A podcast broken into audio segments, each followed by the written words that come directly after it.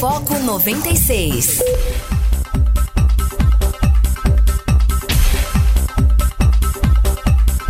Vamos lá, muito bom dia. Tá começando o Foco 96 aqui na sua 96 FM, a FM oficial de Goiás. Aqui Rogério Fernandes. Nós vamos juntos até as 8 horas da manhã trazendo notícia e informação para você aqui através da frequência 96.3 FM e o Foco 96 começando ao vivo agora para Anápolis, uh, região também. E você pode participar através do WhatsApp DDD 62 994 34 2096 994 34 2096. Bom dia, Guilherme Verano, tudo bem? Bom dia, Rogério. Bom dia, ouvintes aqui no Foco. Tudo tranquilo, rapaz, tudo bem. A gente está aqui como sempre para repercutir as principais notícias do dia. E para isso, a sua participação é fundamental, às vezes até para pautar a gente aqui, tá bom? Então, estamos esperando. Tá certo. 994 34 2096 é o WhatsApp para você participar e dar a sua opinião. E começando já com o nosso giro tradicional de manchetes, né? Justiça do Trabalho, ministro do TST considera greve de petro, petro, petroleiros ilegal e autoriza demissão uh, por justa causa. Uh, Ives Granda Martins Filho atendeu a pedido da Petrobras e fixou uh, multa para sindicatos. Paralisação foi iniciada há 18 dias em protesto contra demissões, né? Também Folia em Pernambuco, o Carnaval de Olinda tem hoje shows de Alceu Valença, uh, Paralamas e também uma programação muito extensa, né? O carnaval, o pessoal tá é, participando, participando bastante, afinal de contas, é a, é a, é a data que o pessoal acha que tem um salvo-conduto né, para fazer diversas coisas. Né? Também empoderando Miss Alemanha 2020, tem 35 anos e foi eleita por júri só de mulheres. Olha que bacana, cara, que legal, hein? No Pará, Ministério Público Federal recomendou em janeiro destruição de equipamentos usados por grileiros em terra indígena terra indígena onde antropólogo foi detido é a mais desmatada, né? E a ação de grileiros impede demarcação diária, né? Também o Ministério Público Federal pede que BNDES explique nova exigência para repassar verba do Fundo da Amazônia. Mudança em medida do governo permite ampliar desmatamento. Também na política, MDB e PDT e republicanos reivindicam presidência da CCJ da Câmara. Acordo previu rodízio entre siglas, mas não estabeleceu qual assume a cada ano até 2022. É o famoso acordão, né? E o que mais tu traz destaque pra gente aí, Guilherme Verano, agora que são 6 horas e 9 minutos, hoje terça-feira, 18 de fevereiro de 2020. Ainda lá de Brasília, a reforma administrativa será apresentada essa semana, diz o presidente Jair Bolsonaro. O texto defende redução de cargos e fim da estabilidade da promoção automática. Pacto Federativo, 20 governadores assinam carta e criticam postura de Bolsonaro. Fala sobre impostos estaduais e morte de miliciano geraram essas e outras reclama reclamações também. A gente tem mais notícias de lá. O presidente Lula é lá em Brasília, né, rapaz? Agora tem muita gente achando que ele quer pegar carona na greve dos petroleiros para minar mais um pouquinho o governo federal. Mas vamos ver a postura do ex-presidiário. O Bretas entrou na mira da OAB, né? O juiz Marcelo Bretas, do Rio de Janeiro, ele está na mira é, da OAB no CNJ por divulgar nas redes participação em evento que contava com o presidente Bolsonaro. O Bretas podia passar sem essa, né? A postura dele é outra. Ele não tem que estar acompanhando o presidente da República, seja ele qual, qual for, né? O Dias Toffoli, o Augusto Aras e o André Mendonça lançaram em Goiânia ontem um programa para destravar o andamento de ações que levaram à paralisação de obras públicas. Mais uma aqui. O TST, a gente estava falando de greve, né? Declarou ilegal a greve dos petroleiros e autorizou a demissão. E para zerar aqui as manchetes, o governo quer contratar 9.500 pessoas para reduzir a fila, aquela fila enorme do INSS. A força-tarefa para reduzir essa fila de espera deve contar com um contingente maior que o inicialmente anunciado pelo governo federal. É o que muita gente está esperando, Rogério e ouvintes. Essa fila do INSS não ia ser resolvida com a participação dos, dos militares do Exército?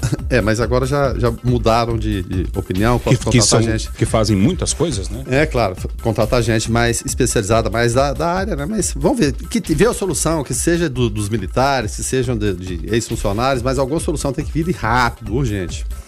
É só eles virem aqui pegar o curso com o Paulo Henrique, gerente do INSS aqui de Anápolis, que resolve rapidinho desenrola rapidinho. Um abraço, Paulo Henrique. Também tenho certeza. Guilherme Verano, e aí, Guilherme Verano? Segunda-feira é um dia geralmente mais tranquilo, mas quando se temos campeonatos estaduais, né, que, que são os campeonatos mais charmosos, né, não acabem com os estaduais, é, aí tem rodada todo dia, né?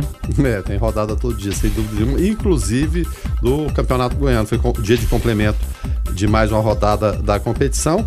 E quem se deu bem foi o Vila Nova. Vila Nova entrou em campo ontem. Era o fechamento do turno, na verdade. Na sexta rodada do primeiro turno.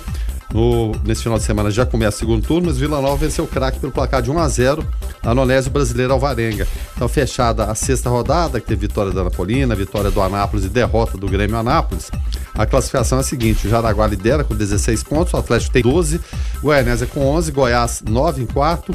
Vila Nova subiu para quinto, sexto Anápolis, os dois com oito pontos, só que o, o Vila tem o melhor saldo de gols, o Grêmio Anápolis sétimo, oitavo Iporá, os dois com sete. Fora da faixa de classificação, em nono o craque tem cinco pontos, ainda tem um jogo por disputar, né? A partida contra o Atlético que acontece na quinta, jogo atrasado. Em décimo Anapolina, 4 e a Aparecidense Goiânia também com 4 pontos, os dois na zona de rebaixamento. Mas foi dia também de outros estaduais e também de Copa do Nordeste. Pela Copa do Nordeste teve Imperatriz 1 Fortaleza 2. Pelo Campeonato Paulista, fechamento de rodada, o Ituano venceu a Ponte por 1 a 0 E pelo Campeonato Mineiro, Coimbra 0, América 2. A gente destaca aqui também agendamento para hoje no futebol Internacional pela Libertadores tem Independente Medellín e Atlético Tucumã, pela Sul-Americana Aragua e Coquimbo Unido, União Lacaleira e Fluminense, Alcas e Vélez Sarsfield, Melga e Nacional Potosí. Pela Copa do Brasil tem Vitória do Espírito Santo contra o Figueirense. Figueirense como é visitante, tem melhor ranking na CBF, ele joga pelo empate para seguir adiante na competição. Nas manchetes nacionais, o Botafogo disse que ficou próximo agora do Yaya Touré. Baita, baita jogador, né? É, espera- tem, tem que ver se, se, se vem pra. É. O Honda tá sendo exemplo. O Honda chegou com 4% de gordura no corpo, um percentual menor que todo o elenco do Botafogo. Todo, É. todo. Inacreditável, né? O profissionalismo dele. Chegou em plena forma, geralmente jogadores, né? Pedem aquele tempo, ele chegou dessa forma e também trazendo muito da tradição japonesa. Após os treinos, o que, que ele faz? Uma coisa simples, todo mundo deveria fazer, né? Recolhe os copinhos de água, que muitas vezes os jogadores bebem, jogam no chão ali no gramado, ele recolhe todos, leva pro lixo. A toalha que os massagistas, os roupeiros passam para ele também, ele as devolve dobradas e na mão deles também. Então tá ensinando muita coisa para alguns, né? Vou dizer todos que agem mal, né? mas para alguns que pensam, né, que as pessoas são escravas, né, e obrigadas a atender seus caprichos, enfim, né? E no Oscar do esporte, o Messi e o Hamilton dividiram o prêmio de atleta do ano do Laurels. Laurels. É, que é o Oscar do esporte, acho que muito bem dividido. Né? O Messi, como sempre, presente, e o Hamilton também pela carreira incrível que está construindo na Fórmula 1. E, Verano, é, vai- vale salientar aqui só, só um destaquezinho, né, pro América Mineiro, que é o maior de Minas Gerais, campeão da Série B em cima do Inter. O Inter foi vice do, do América Mineiro. Que tem um detalhe: somente ele e o ABC de Natal são deca campeões estaduais. Caramba. E seguidamente mesmo. Dez anos seguidos, o América foi campeão mineiro e o ABC lá de Natal também. São os dois únicos da história do Brasil. Quem mais se aproximou disso aí?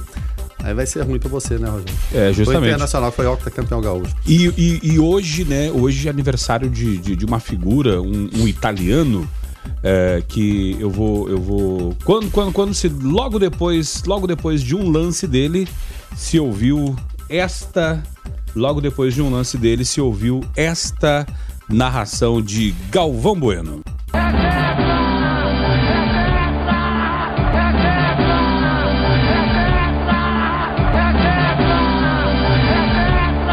Estamos falando de quem, Guilherme Verano? Roberto Baggio. É, o Galvão Bueno todo descabelado, óculos, Óculos caindo caindo, abraçando o Pelé. Abraçando o Pelé, aquela confusão, mas afinal de contas eram 24 anos que o, que o Brasil não, não era campeão do mundo, coincidentemente contra a Itália, né? Foi campeão em 70, vencendo por 4x1, foi o passeio. Aí 24 anos depois, em 94, pela primeira vez na história desse torneio, decidido nos pênaltis. É, o Brasil foi campeão com empate.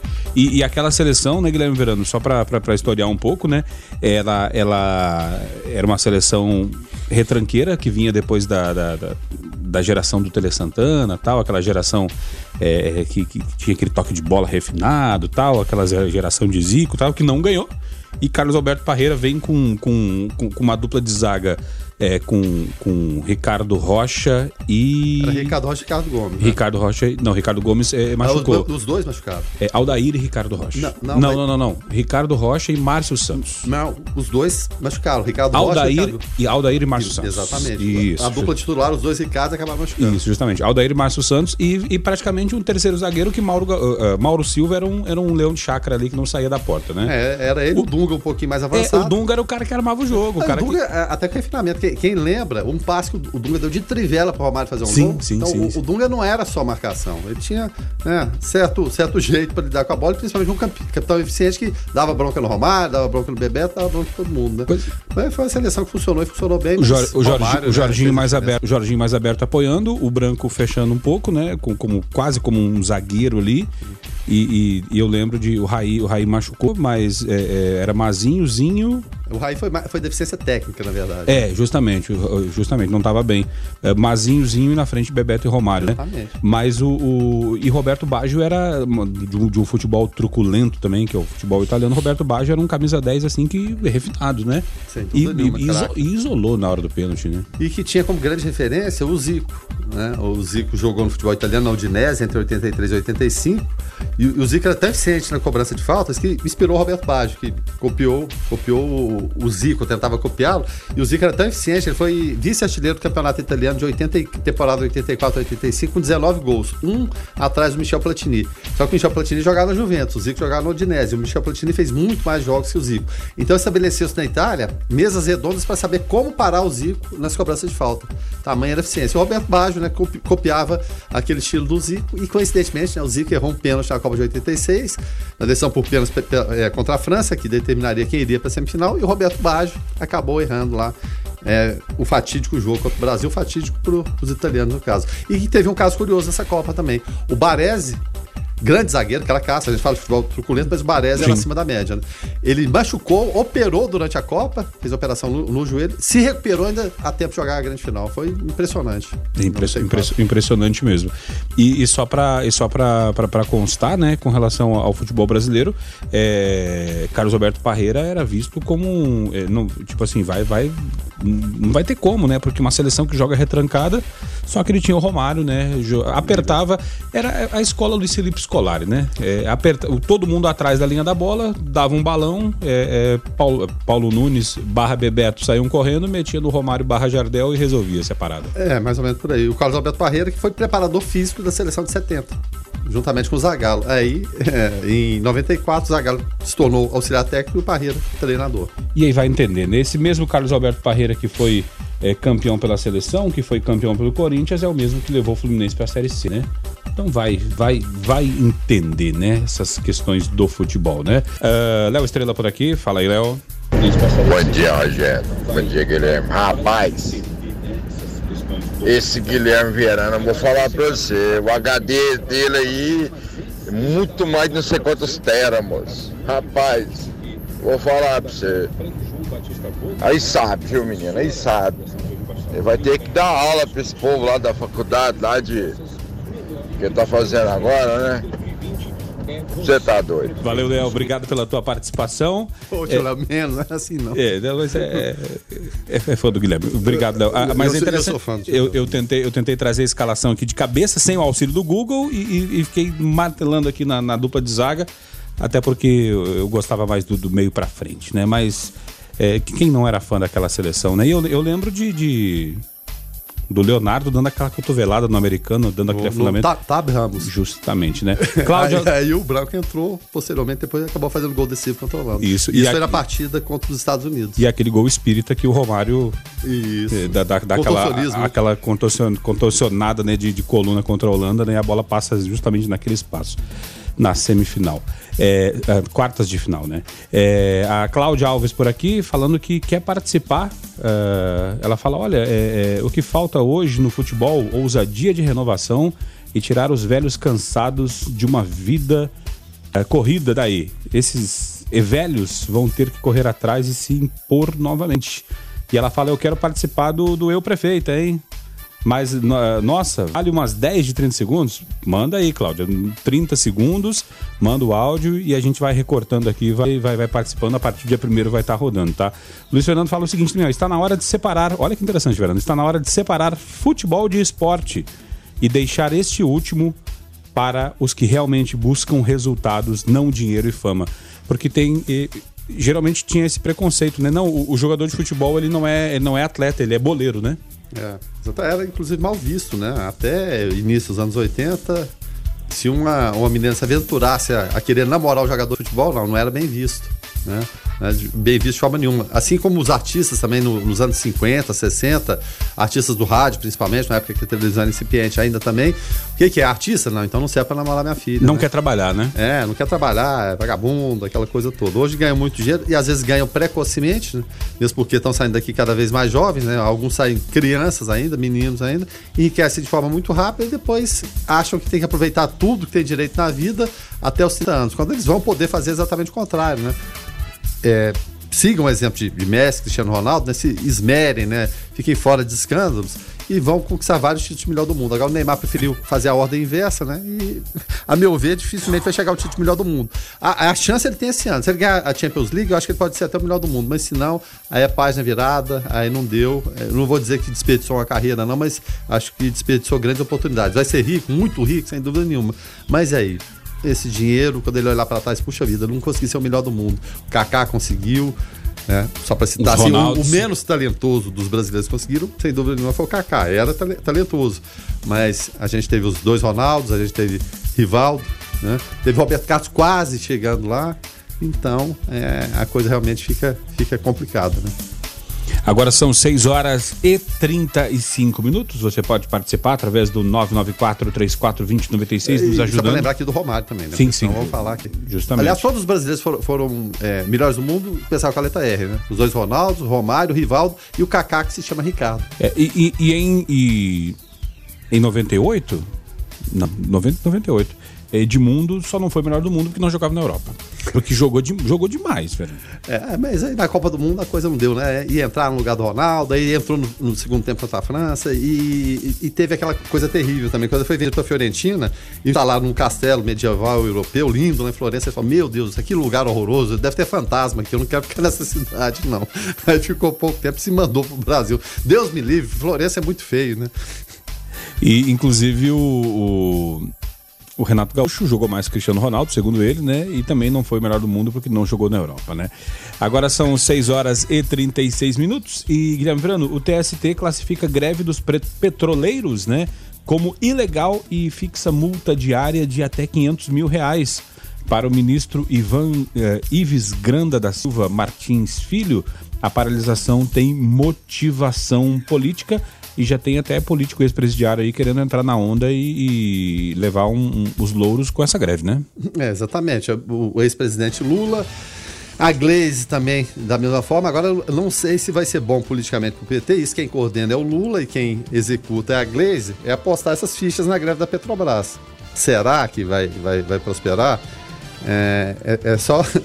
Bom, não sei nem se eu devo falar, mas aqui é, é jornalístico, a gente tem que falar e não é, não é em termos jocoso nem nada. Né? Mas na- na- no.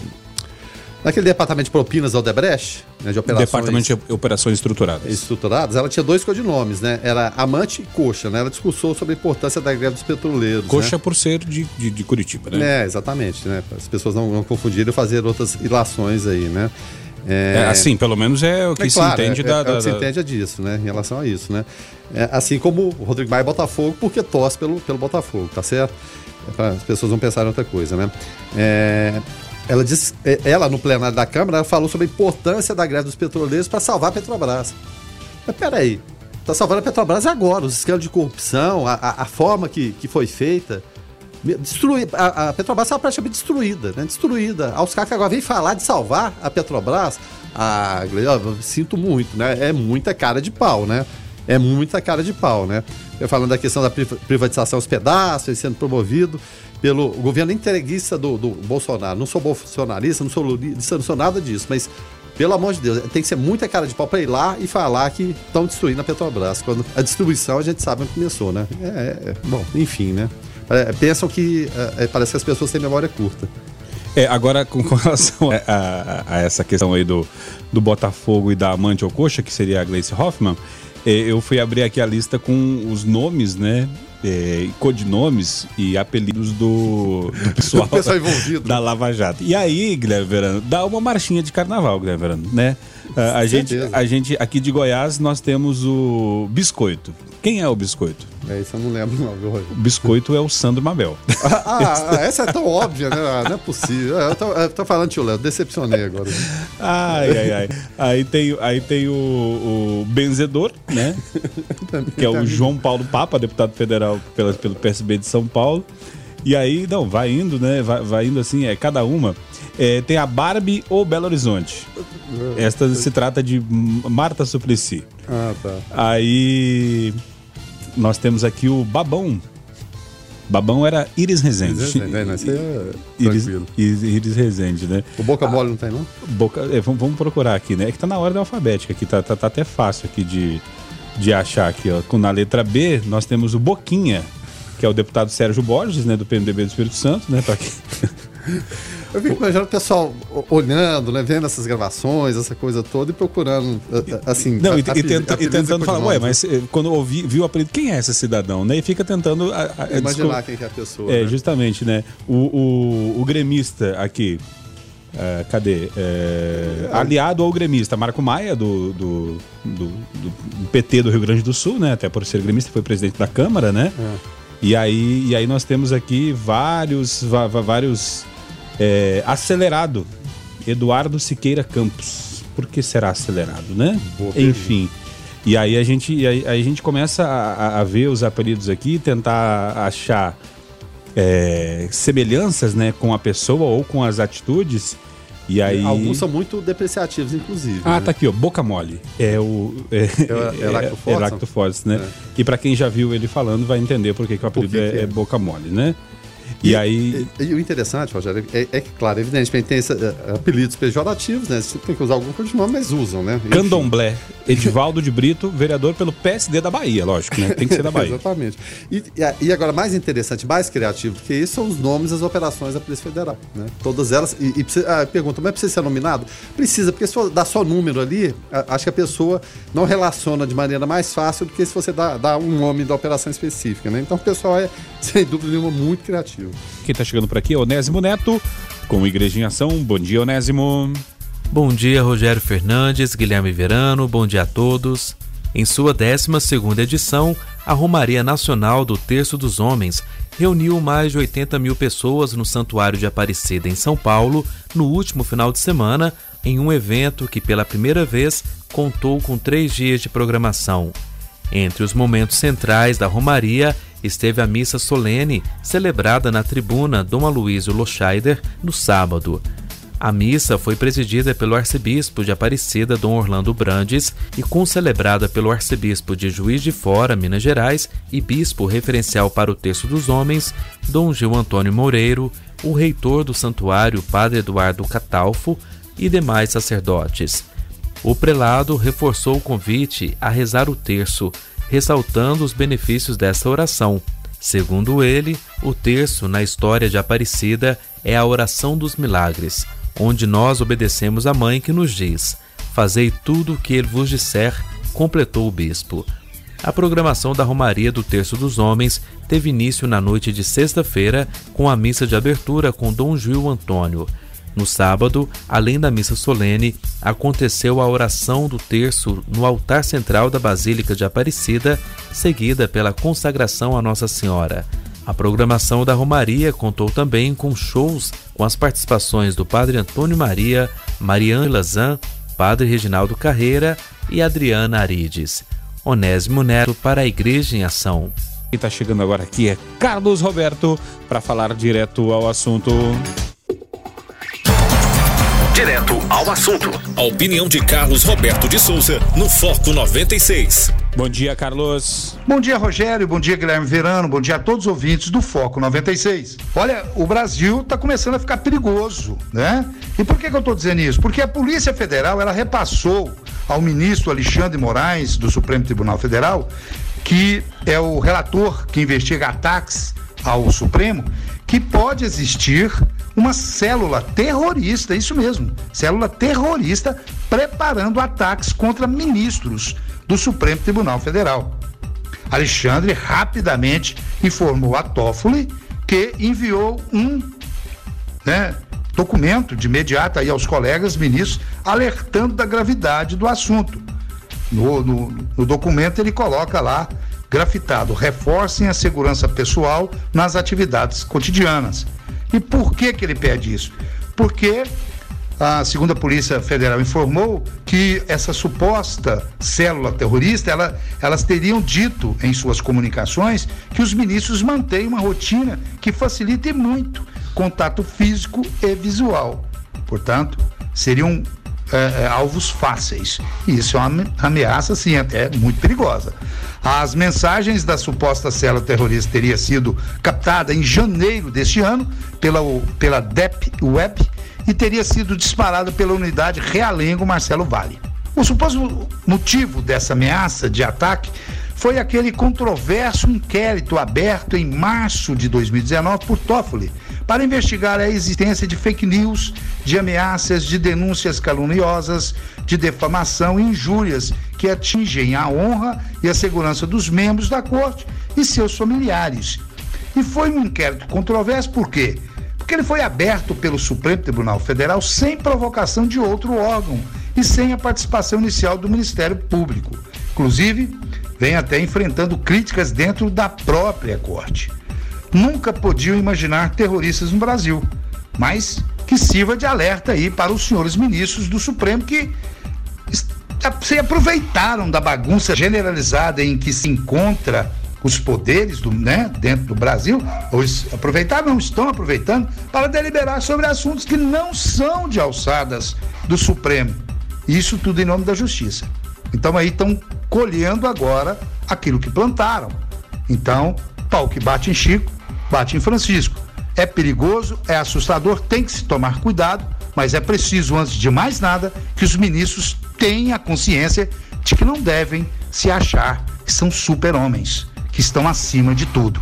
Esse tipo de coisa é ruim, a gente não quer que aconteça, mas que é importante para essas autoridades entenderem que as coisas estão mudando.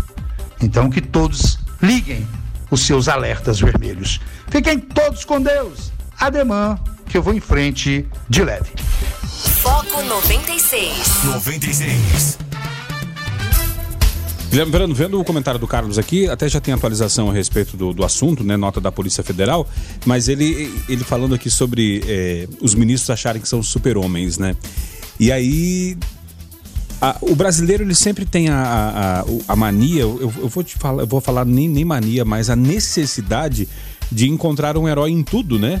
E aí eu lembro que na época da operação é, do, do mensalão, Joaquim Barbosa, que às vezes tinha que ficar em pé por conta de um problema de coluna, coluna. com aquela capa tal, né? E o pessoal falava que era o Batman, né? Era o Isso. Batman, ele por ser negro é. e, com aquela capa. E muita gente é, elegeu naquele momento Joaquim Barbosa, era o Sérgio Moro da época, né? É. E, e, fala, e chegou até a cogitar-se, né? Ele para presidente da República, na, nesse pleito passado, ele não, não quis. E depois, agora, é, lógico, não é do STF, mas é de um magistrado, né? É de primeira instância, o Sérgio Moro, que muitos o colocam como super Moro, né? Como um super-herói. super é, e aí, o que, que acontece? Essa necessidade de colocá-los, né? Deles virarem é, ministros galácticos, juízes galácticos, é, também traz, chama a atenção para outras questões e, e, e eles passam a ser como se fossem artistas, né? Eu fico até é, pensando, porque hoje, hoje é aniversário de Yoko Ono, é, Yoko Ono, ex é, do, do Beatle, né? Que foi, que foi, foi assassinado, né? É, é Yoko Ono é ex do John Lennon. Justamente, né? Então, assim, é, quando, quando ministros é, é, políticos começam a ser vistos como popstars, hum. eles sofrem de, de, de, de, encontrar com amalucados que podem querer fazer o que fizeram com, com o John Lennon, por exemplo. Não, ou até no avião, o xingamento, Lewandowski, aquela coisa Justo, toda. Né? Justamente. Mas a Polícia Federal, atualizando a, a, a notícia, né, e o comentário do caso, evidentemente, foi, foi feito antes. É claro, é necessário todo sinal de alerta, sim, para toda qualquer manifestação, a gente tem que ficar de olho, né? Mas a Polícia Federal, ela atualizando, ela afirmou que as mensagens encontradas na, na Deep Web com ofensas e ameaças a ministro do Supremo Tribunal Federal eram genéricas e não traziam indícios de qualquer planejamento elaborado de possível atentado terrorista. Né? Isso porque o Dias Toffoli enviou ofício aos colegas informando a comunicação feita na semana passada, né?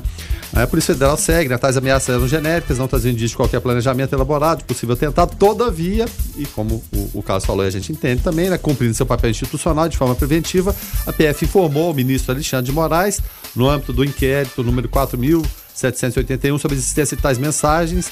As investigações a cargo da PF seguem em sigilo e tramitam com o objetivo de identificar os responsáveis pela difusão de tais mensagens. É o, é chamado terrorismo é, digital e virtual, principalmente na chamada Deep Web, que acontece diariamente, ataques é, de um lado, de outro, as, as chamadas milícias é, digitais. E ainda mais, ainda mais é, se intensificaram na última eleição e agora também para prefeitos, vereadores, você pode ter, ter certeza. Vai ser a guerra da, da, informação, viu, Rogério? Ou da contra-informação, ou da má informação, ou da desinformação. Então, cabe a gente ficar atento e ver o que, que é real que, que não é real. Mas aqui, é claro, é importante o trabalho da Polícia Federal fiscalizar tudo, né? Porque às vezes você não é, não, de repente, é, acha que aquilo ali é uma, uma, coisa boba, não, não pode gerar nada, e ela pode virar, virar alguma coisa muito séria. Então é necessário ficar de olho, mesmo porque na eleição o presidente Jair Bolsonaro levou uma facada, né? Só Justamente. Para exemplo mais recente.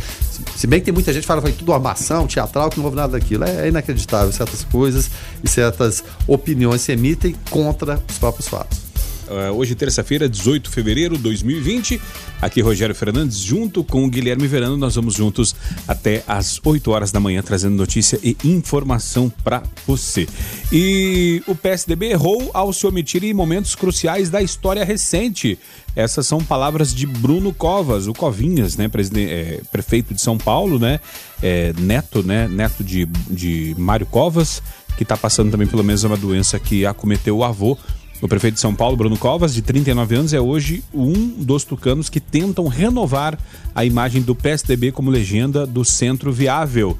Legenda de centro viável, né? Em busca do espaço entre a extrema-direita de Jair Bolsonaro e o centro-esquerda, liderada pelo PT, depois de ter recebido apenas 4,8% dos votos na eleição presidencial de 2018 e ver sua bancada na Câmara encolher de 49 para 29 deputados, o PSDB se debate entre migrar à direita para aproveitar a onda Bolsonaro, como fez o governador de São Paulo, João Dória, ou investir no centro, como faz outro líder tucano jovem, o governador do Rio Grande do Sul, Eduardo Leite, de 34 anos alçado ao comando de uma cidade com 12,2 milhões de habitantes, depois da renúncia de Dória para disputar o governo estadual, Covas busca construir uma imagem de moderação e articula sua campanha à reeleição em outubro. É interessante se posicionar porque o PSDB está meio perdido aí nesse, nesse novo cenário político uh, recente, né, Verano? É, sem dúvida nenhuma. A gente tem os cardeais, os antigos, né, fundadores do PSDB, que migraram do PMDB. Pra... O PSDB, é bom que você frise, nunca foi um partido de direita. Era centro-esquerda, mas não tão esquerda como, como o PT. Ele, ele era o mais à direita do PT, né? É, exatamente. Mais ou menos nessa linha aí. É claro, não, não por acaso Fernando Henrique, Lula tiveram no mesmo, mesmo palanque, na época da eleição da, da, das diretas, enfim, né? Mas achou aquele nicho de poder, aquele espaço de, de poder com a saída do Collor, depois a ascensão do Itamar, Fernando Henrique com o plano real, acabou surfando essa onda, foi eleito e reeleito, vencendo as duas vezes o Lula. Então procura essa identidade. O partido envelheceu, liderança maior e, e, e talvez até a, a, a, mais consciente hoje em dia. De vez em quando dá uma canelada aqui ali, mas é o Fernando Henrique Cardoso. Mas já envelhecido, se aproximando dos 90 anos. Zé Serra também da mesma forma né? Os dois mais antigos aí. A gente teve, por um período também, Mário Covas, que é exatamente o avô do, do, do Covinhas aí, mas acabou falecendo. Geraldo Alckmin, o popular picolé de chuchu. É, é uma geração um pouquinho mais abaixo, mas também faz parte ali dos, dos cardeais. E a esperança era quem? Justamente Aécio Neves. É, que era Aécio... o menino, o garotinho de, de Exatamente, ouro, né? neto do Tancredo, acompanhou o avô, aquela coisa toda então. Tinha sido governador Bateu na trave com a Dilma. É, presidente. muita popularidade, mas a gente viu ele enroscado em tudo quanto é problema de, de, de, corrupção. Ele, a irmã, enfim. E fica aquela pergunta: onde está o Aécio Neves? Até escondido em algum canto da Câmara, com certeza, porque desapareceu do cenário, ou seja, a página virada da história também. Vai para a página negra da história. Não, não dá mais, virou essa página. Aí resta quem nessa, nesse bojo todo?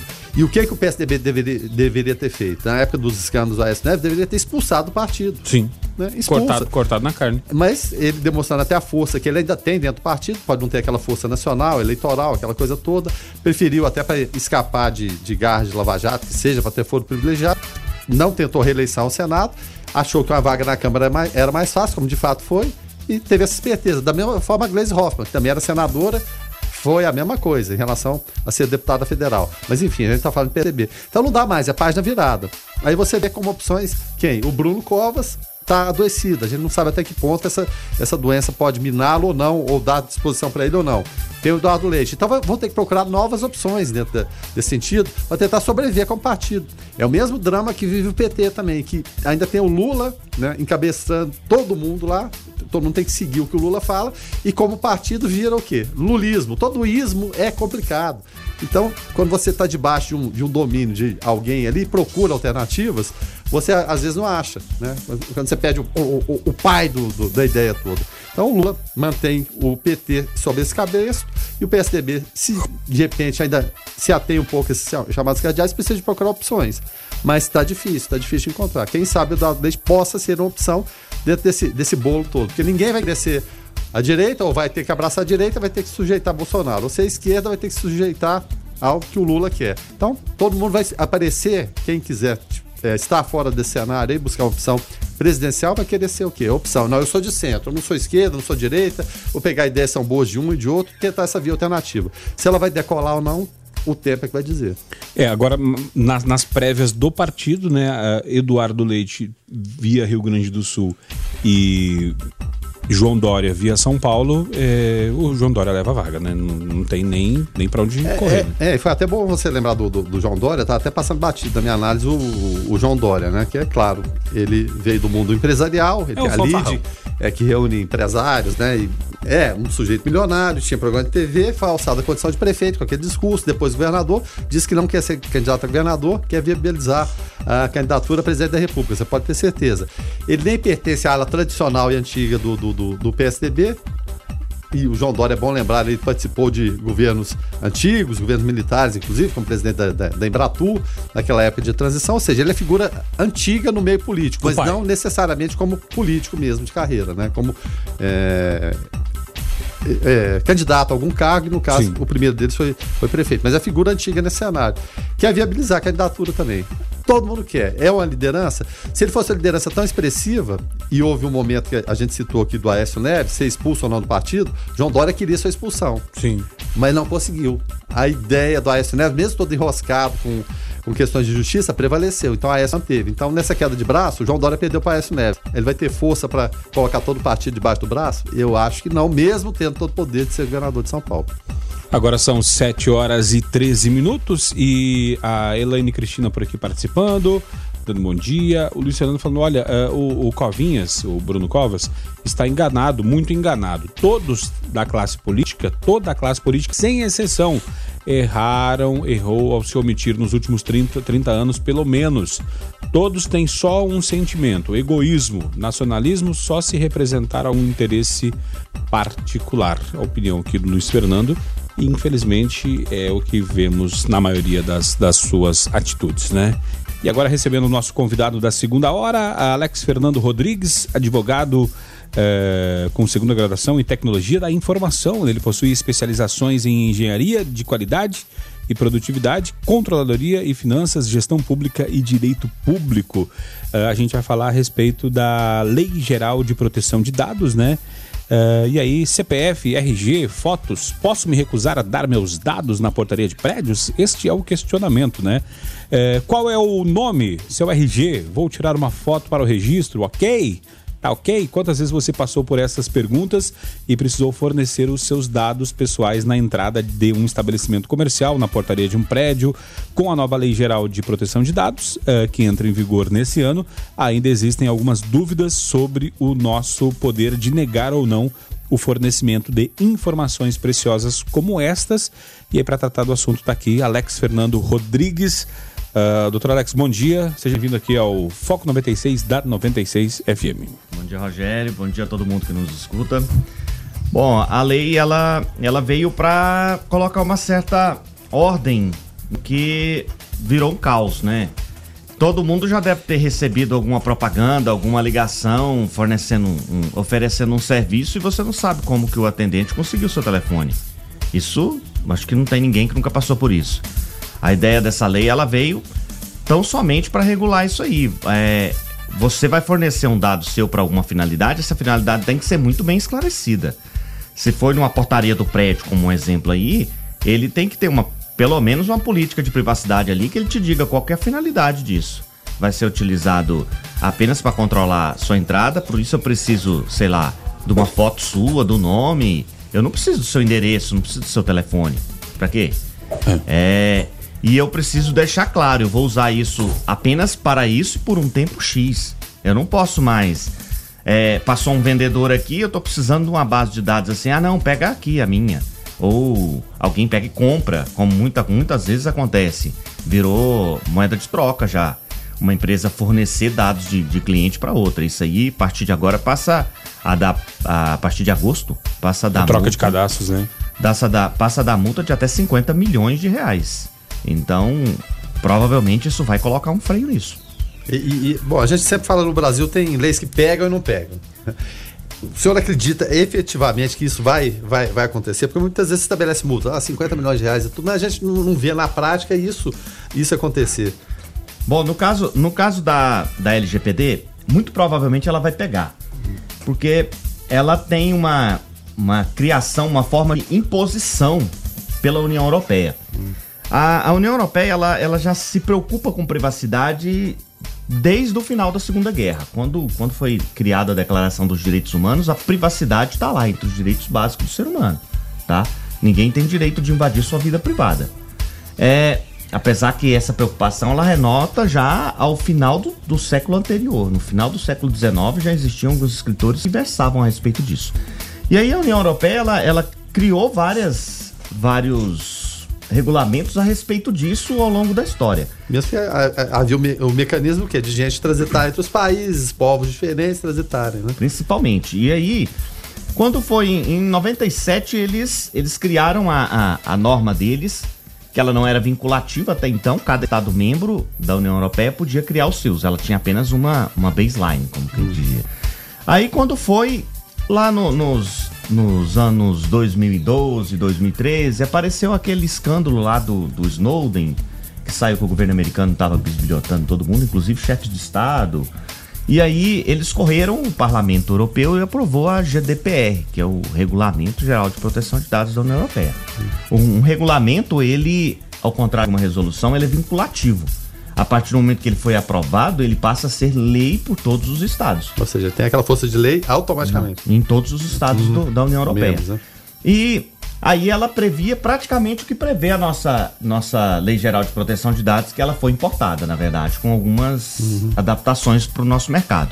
Mas ela, entre o que tinha previa nela, era que a necessidade de, de a troca de informação com outro estado ou com uma empresa que estivesse localizada fora da União Europeia, deveria existir alguma coisa compatível para regular.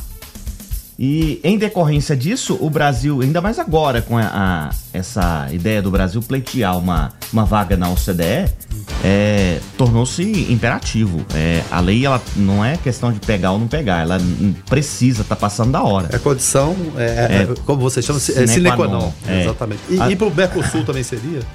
Na verdade, no Mercosul, acho que o Brasil é o último país. O restante, todos já têm lei de proteção de dados há, há anos, como é o caso do Chile, Uruguai, Argentina, já há muito tempo. O Brasil está atrasado em relação ao mundo. O Brasil sempre é atrasado. Agora, agora, uma questão é o seguinte: é, o pessoal vai, faz uma, uma lei geral de proteção de dados, é, cria-se toda uma questão de. de é, resguardar né, esses dados nossos, né? Mas é isso, isso com relação aos dados no, no dia a dia, né? Aí vai o, o, cidadão lá, faz uma rede social, dá todas as informações naquela rede social, alimenta aquela plataforma e depois a gente é bombardeado, né? É, não só nas redes sociais, mas bombardeado com, com ofertas. E às vezes você nem deu dados, você só fez uma pesquisa e naquela pesquisa daqui a pouco você começa a ser bombardeado por é, é, promoções, tal, daquela pesquisa que você fez. A pergunta é: essa lei ela vale é, para os dados também de forma, uh, de forma na, na, na, na, web? Os dados que a gente fornece de, de forma espontânea? O aceite assim. lá é. nas redes sociais, enfim? A lei ela diz claramente, o, ela se aplica a dado pessoal, como diz a lei, é inclusive em meio digital. Significa que ele estando em papel ou estando em meio eletrônico, ele está valendo. As, é, todo mundo já deve ter reparado de, de um ano para cá, quase todo site que você acessa agora, você tem um alertazinho de cookies, se você permite ou não que ele utilize o cookie, tá? O cookie ele é um, é um arquivo de rastreamento.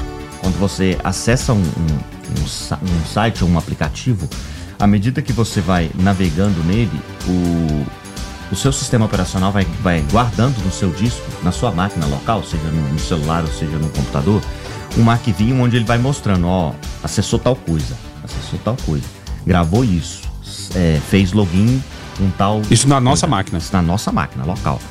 É, e isso é utilizado para rastreamento, tá? É utilizado para chave de sessão, para guardar login. Você entrou no site, fez login, o seu usuário e senha. Daí você fecha, daí a pouco você volta lá, ele tá logado. Você reparou que você olha seu Sim. usuário tá lá. Então, ele usa um cookie para isso. É, o, a propaganda direcionada, ela utiliza desse cookie para isso.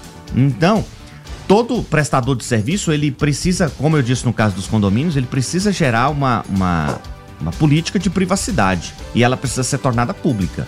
O titular do dado, que é, é aquela pessoa física que tem a informação, o nome, a, a imagem, o CPF, o telefone, essa pessoa, ela, ela precisa ter acesso a essa política para ela saber o que é feito com esses dados dela. Se você der uma olhada, Facebook, Instagram, WhatsApp, todo mundo tem suas políticas de privacidade já há tempo. Se você ler lá, lá tá detalhado o que, que ele pode fazer com essas A pergunta é, alguém lê? É, na verdade, elas Deveria, não leem né? exatamente pela confusão, né?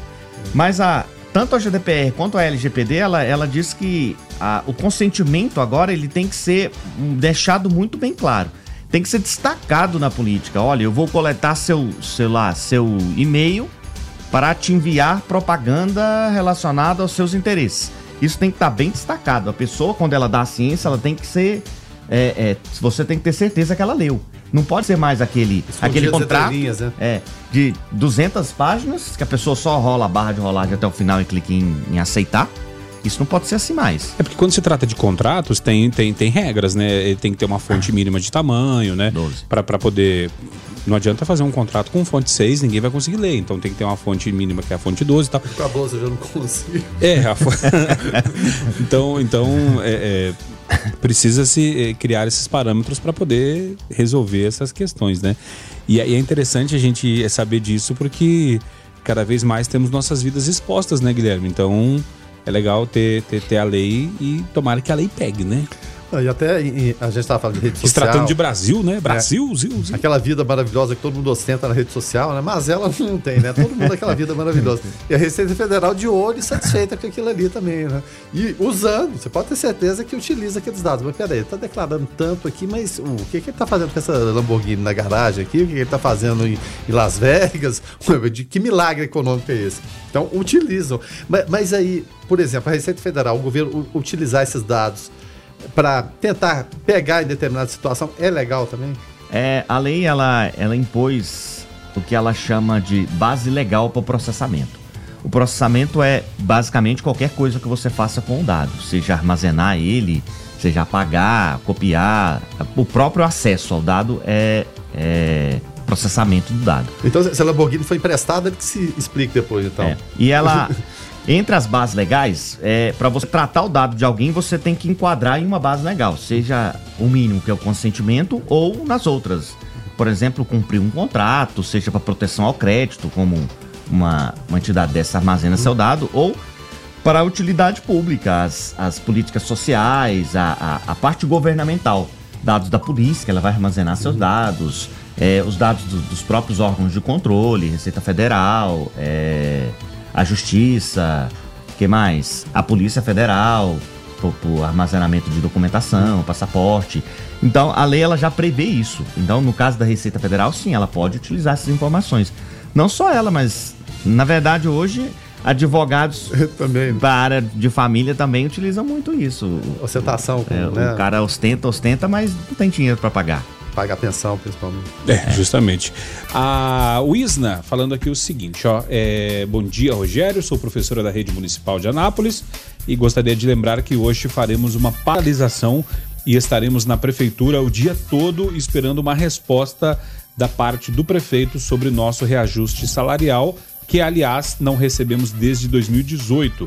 Convidamos todos a participarem. Um país melhor se faz com educação e principalmente com respeito. É a participação da Wisna e também uh, a nossa ouvinte, a Eliane, também mandando aqui. Bom dia, contamos com a presença de vocês em frente à prefeitura, onde os professores vão fazer agora às 8 horas um manifesto para recebermos nosso reajuste salarial uh, e aí a mesma informação, tá? Então uh, fica aí a, a, a dica para você que quiser participar ir lá e, e ficar sabendo né, dessa situação uh, em frente à prefeitura a partir de 8 horas da manhã. Agora 7 horas e 45 minutos. nós estamos recebendo aqui Alex Fernando Rodrigues, advogado especialista né, em, em, nessa questão digital, né, graduado em tecnologia da informação também, gestão pública e direito público. E estamos falando a respeito da Lei Geral de Proteção de Dados, né? Inclusive, vai rolar hoje, hoje, hoje, dia 18, né? Também conhecido como hoje, às 19 horas, lá na Faculdade Católica, o terceiro encontro com gestores de RH. Encontro com. com botaram um H ali no meio, né? Tá aparecendo o nome de assim, nome mais personalizado, né? Com H, Y e tudo mais. É, vai rolar às 19 horas é, no auditório da Faculdade Católica de Anápolis com dois temas, né? É, o primeiro tema, carteira de trabalho digital, né? É, e aí vai alguém lá é, para é, esclarecer essas questões, né? Você aí que mexe com RH é importantíssimo e também o nosso convidado aqui hoje, o Dr. Alex Fernando Rodrigues, para falar sobre a Lei Geral de Proteção de Dados, o que é e como vai afetar o seu negócio. E aí, dentro dessa, de, dessa, dessa questão aqui, que vai rolar hoje às 18 horas, às 19 horas, lá na Faculdade Católica, é, é uma pergunta, primeiro, se aberto ao público em geral, e outra, quando a gente fala do nosso celular pessoal, a gente às vezes fala, ah, mas é, se pegar meu celular, se for invadido, não vai ter muita coisa aqui. Vai ter mensagem de bom dia do grupo da família e, né, e isso aí. Mas quando se trata de, de, de, de uma empresa, de um celular corporativo, aí tem informações ali que são muito relevantes e podem valer muito dinheiro no mercado negro, né? Bom, a, o evento ele é aberto ao público. Ele, os organizadores lá só pediram para fazer uma inscrição. Parece que estão pedindo dois litros de leite lá para uma, uma, um programa social da, da Faculdade Católica. E, mas ele é aberto ao público. É, e com relação a dados de celular, até é muito interessante essas pessoas. Muita gente fala que não, se pegar meu celular não tem nada, não, mas. Minha vida é um celular aberto, é. né? Antes era livro. o celular hoje, na verdade, ele sabe mais de você do que, às vezes, até do que você mesmo. Então, não dá para pessoa dizer, ah, não tem nada lá. Hoje, o celular é utilizado para autenticar banco, para autenticar todos os aplicativos que tem, para dizer que você é você. É... Todo mundo já ouviu falar desse golpe tradicional que tá tendo agora de invadir o WhatsApp de uma outra pessoa e sair mandando pedido de dinheiro emprestado para todos os seus amigos, como se fosse você. Vou fazer uma festa. E aí muita gente cai. Rapaz, é, é por incrível que pareça. É, é isso que é inacreditável. É, é, pessoal, é, é, houve até, se não me engano, ontem, é, um, um, caso de espionagem internacional. É, soldados israelenses que ficam ali na, na faixa de Gaza estavam recebendo mensagens de supostas palestinas com imagens atraentes, aquela coisa toda. E, ó, clique aqui pra gente continuar conversando. E soldados de Israel, super preparados, caíram no, no, no, no golpe. Aí o que, que foi o contra-golpe? Mas, aí usa, mas aí usaram também uma técnica infalível, né? É, então, exatamente. Aí o, o que, que o Mossad fez? Percebeu aquilo ali, repreendeu os soldados, vai falar, continue com a conversa que a gente vai descobrir quem foi Sim. que fez. Então é a guerra da, da, informação de lá e de cá, né? E aí no uso corporativo, o celular, então, nem se fala, né? Porque hoje, muitas vezes, o contato da empresa é, quase sempre até pelo WhatsApp, ele já tem os seus canais.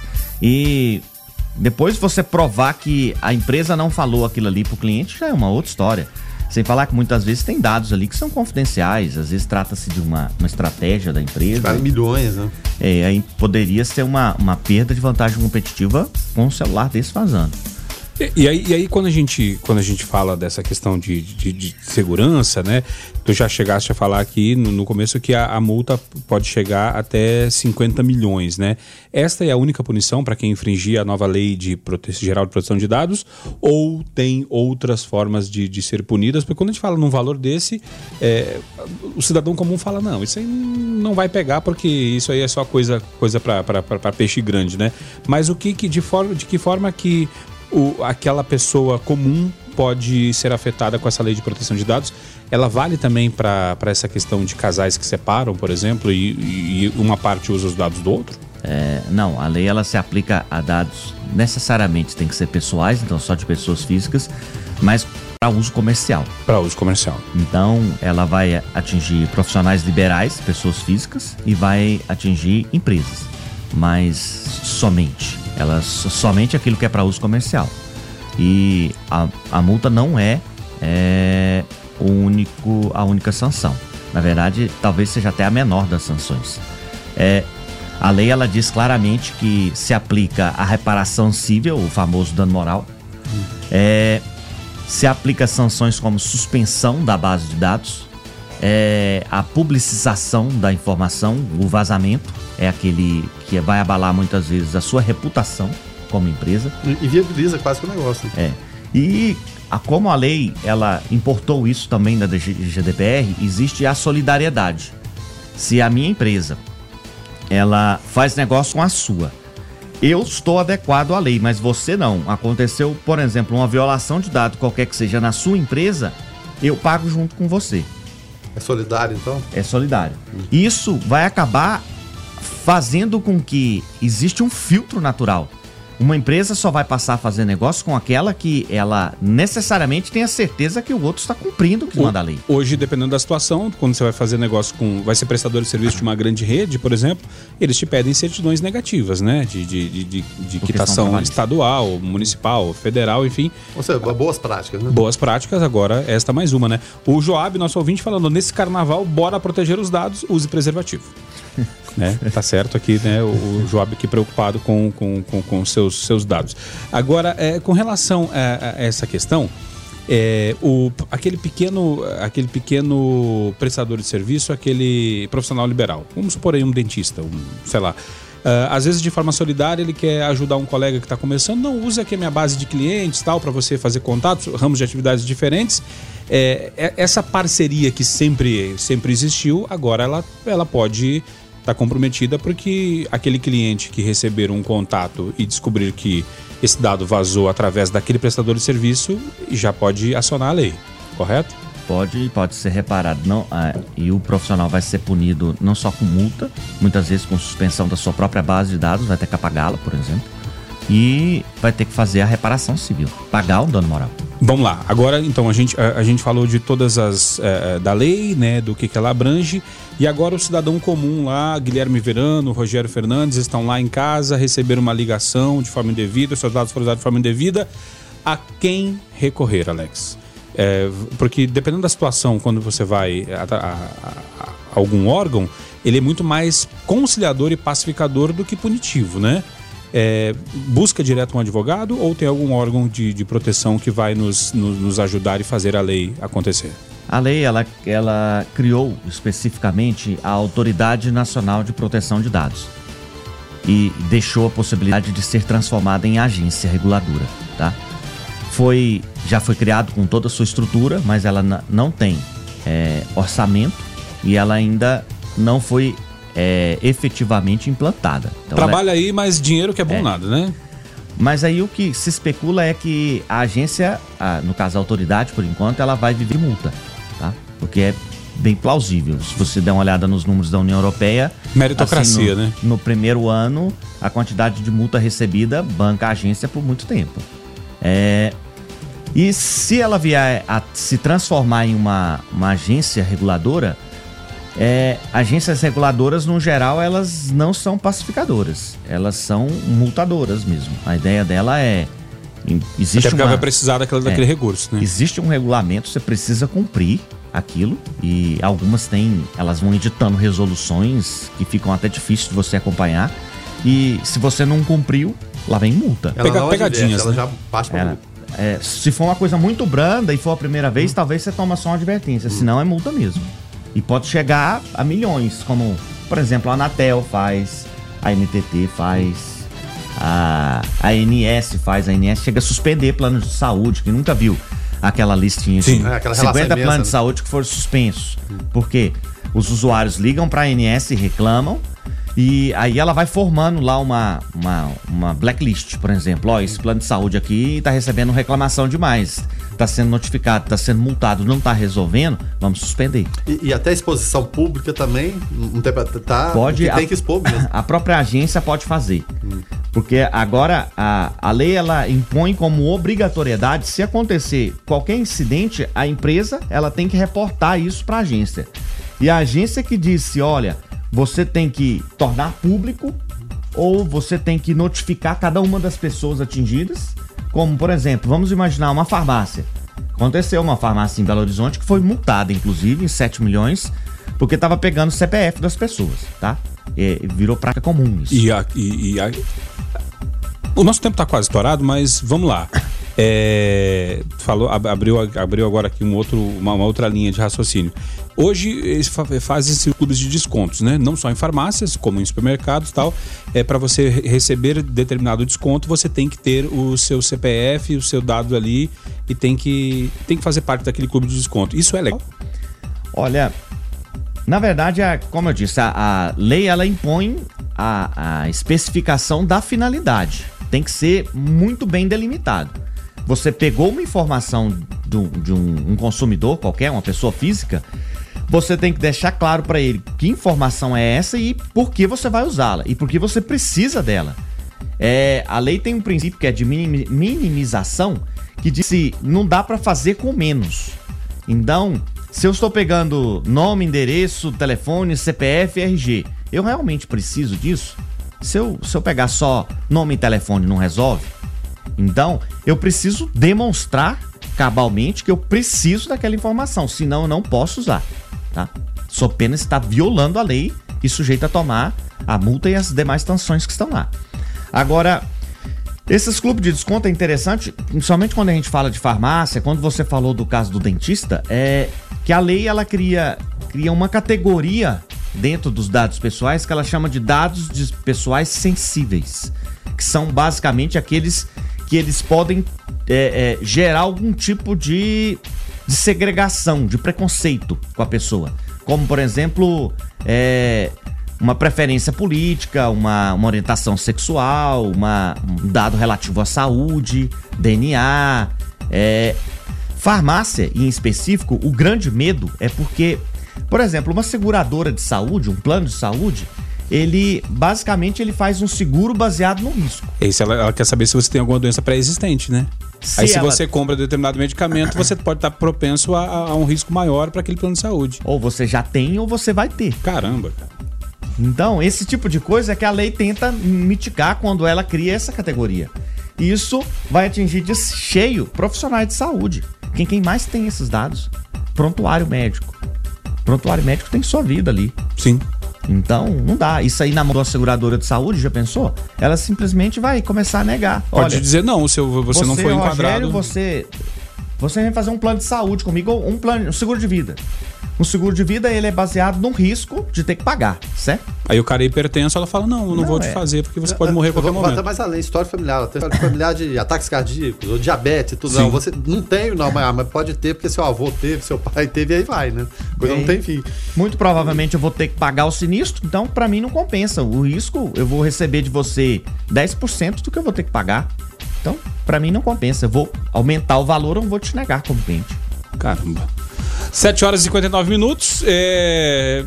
Interessante, né? Interessantíssimo demais. É, deixa eu agradecer demais aqui a participação do ouvinte, que nos ajudou aqui através do 994-34-2096. Então, é, só reiterando, hoje, 19 horas, é, lá no auditório da Faculdade Católica de Anápolis, é, dois temas no encontro RH, o terceiro encontro RH com gestores de RH. Carteira de trabalho digital, que é uma coisa que está dando uma dor de cabeça danada aí, aquela carteira verde e amarela. Vai ter pessoa, pessoal especializado lá, Vanessa de Paula Souza Alves, gerente regional do trabalho em Anápolis. E para falar da lei de proteção de dados, uh, o doutor Alex Fernando Rodrigues, aqui, o nosso convidado de hoje do Foco 96. Você pode se inscrever através do 999 23 5723 ou se não procura aí na, nas redes sociais aí da Faculdade Católica de Anápolis que provavelmente vai ter lá é, todas as informações para você ir lá e muito interessante você que, que mexe aí com RH. Alex, valeu, cara. Obrigado aí pela, pela, pela parceria aí, obrigado pela, pela entrevista de hoje. Muito bacana. Até a próxima. É, por nada, é, eu que agradeço. E é sempre bom esclarecer a população, até porque muita gente ainda não sabe do que se trata essa lei. Falta menos de seis meses para ela entrar em vigor e ela vai gerar um certo impacto por aqui. Tá certo. Guilherme Verano, então não há tempo para mais nada, até mais tarde, né? Até mais tarde, mais tarde a gente está de volta para repetir é, essas e outras notícias, né? E é claro, a tentar atualizar tudo que está acontecendo, contando sempre com a participação do ouvinte, que é fundamental para nós. Tá certo. Obrigado, nosso produtor Lucas Almeida, e obrigado a você, ouvinte. O Foco 96 vai ficando por aqui com trabalhos técnicos e apresentação de Rogério Fernandes, uh, os comentários de Guilherme Verano, a produção do Lucas Almeida, também a coordenação artística do Francisco Alves Pereira, gerência comercial Carlos Roberto Alves de Souza, direção executiva Vitor Almeida França Lopes, 96 FM, 45 anos, a FM oficial de Goiás. Uh, voltamos às 5 da tarde no Observatório e na sequência você fica com David Emerson, o DW, no Hits 96. Foco 96.